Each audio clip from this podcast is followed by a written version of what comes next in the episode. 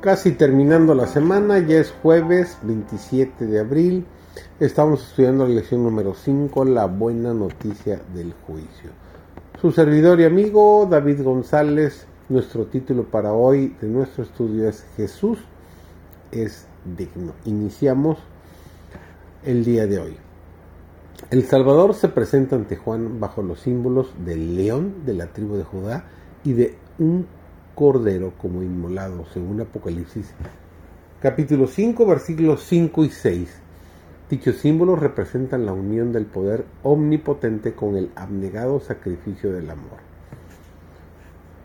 El león de Judá, tan terrible para los que rechazan su gracia, es el Cordero de Dios para el obediente y fiel, la columna de fuego que anuncia terror e ira al transgresor de la, al transgresor de la ley de Dios es una señal de luz misericordia y liberación para los que guardan sus mandamientos. El brazo que es fuerte para herir a los rebeldes será fuerte para librar a los leales. Todo el que sea fiel será salvo. Enviará sus ángeles con gran voz de trompeta y juntarán sus escogidos de los cuatro vientos de un cabo del cielo hasta el otro, nos dice Mateo capítulo 24, el versículo 31. En Cristo tenemos todo lo que necesitamos para nosotros en esta vida y lo que constituirá el gozo del mundo venidero.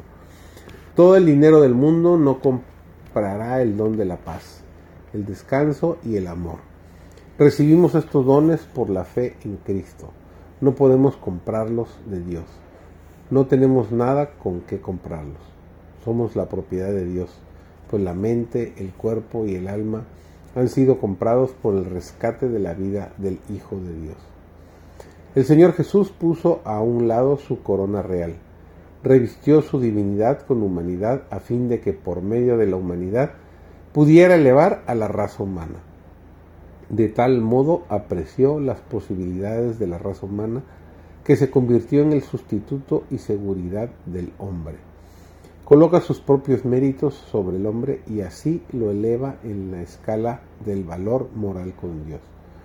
Por la gracia de Cristo podemos ser fortalecidos y madurados para que, aunque somos imperfectos, podamos llegar a ser completos en Él.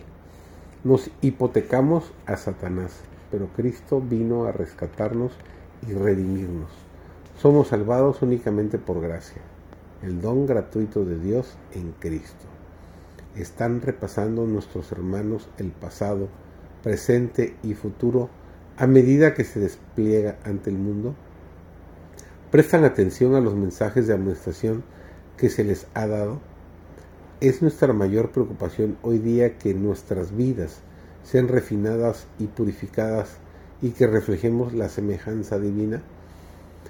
Esto debe experimentar todos los que se unan a la compañía de los que son lavados y emblanquecidos en la sangre del Cordero.